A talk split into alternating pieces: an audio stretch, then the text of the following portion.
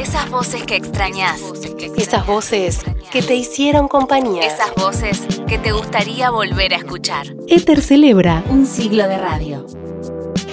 Yo recuerdo que a los 11 años yo entré al secundario y un profesor nos hacía leer y después que yo leí me dijo, che, vos vas a ser locutor, porque yo ya leía con una impostación que tomaba de lo que escuchaba, ya quería hablar con las voces brillantes de los que yo escuchaba por radio. A los 15 ya gané un concurso, una propaladora, que tenía columnas en las esquinas más importantes del pueblo, 12 esquinas, 12 parlantes. Uruguay busca en este tiro libre eh, de Brancy Ramos el gol. Viene para Krasowski. ¡Gol! ¡Victorino! ¡Gol!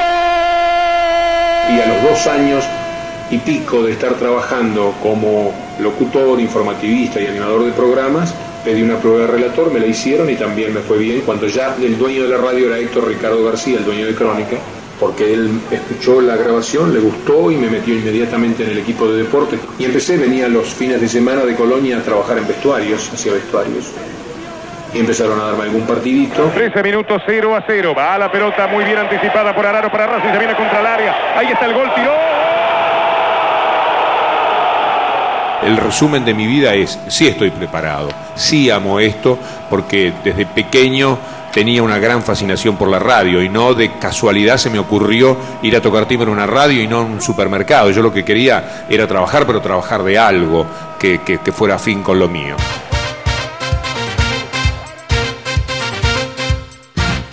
El universo deportivo suele estar dominado y narrado desde la masculinidad. Pero cada vez hay más perfume de mujer en el fútbol. Y es verdad lo que dicen los muchachos, que presentan entrevistas a Julio Lama y Eduardo Yo creo que la radio subsiste justamente por eso, porque se volcó al periodismo. La radio no puede competir desde los radioteatros, ya ni siquiera desde el relato deportivo, porque la televisión ha ganado un enorme terreno, eh, desde los programas humorísticos, porque la televisión en eso te venció. Eh, entonces, el periodismo ha sido una extra- extraordinaria salida.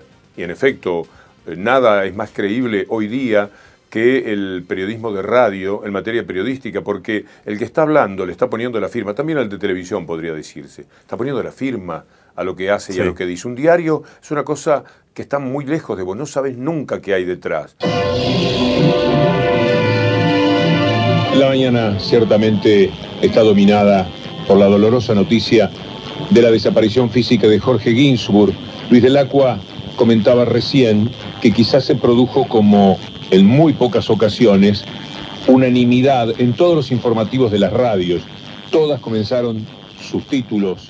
sus La mayoría de los hombres y mujeres de la radio, difícilmente los que somos de verdad de radio nos dejemos tentar por otros medios, que suelen dar trabajo dos meses, tres meses, suele ser efímero. Yo hace 49 años que paso por alguna ventanilla a cobrar un sueldo de la radio. Se imaginen ustedes cuál es mi gratitud. Como la de mañana, la de todos ustedes, la de cada uno de ustedes, el increíble privilegio de que nos abren el micrófono y como decía recién Matías, podemos decir lo que sentimos, a veces descubrir lo que sentimos mientras hablamos. Radio Nacional Argentina presenta El primer clásico del domingo. Astor Piazzolla. Muy buenos días amigos, el gusto de saludarlos y compartir con ustedes el primer clásico del domingo, Astor Piazzolla, con un saludo muy especial a quien me antecedió en el micrófono de Radio Nacional, Eduardo Aliberti, en Decime quién sos vos. Yo soy un apasionado de la radio. Bien. Pude haber hecho radio como actor de radioteatro si hubiesen existido. Podría simplemente haber conducido programas musicales y hubiese sido muy feliz. Podría haber relatado boxeo o básquetbol o fútbol con la misma intensidad y gusto con el que relato fútbol. Fútbol era lo que había a mano. Fútbol era lo que se hacía, lo que se estilaba, lo que permitía hacer una diferencia económica. Pero mi pasión, mi locura es la radio. Yo pienso la vida en términos de radio. Esa musiquita de Teresa Parodi nos conmueve siempre. Amigos, hasta mañana si Dios quiere.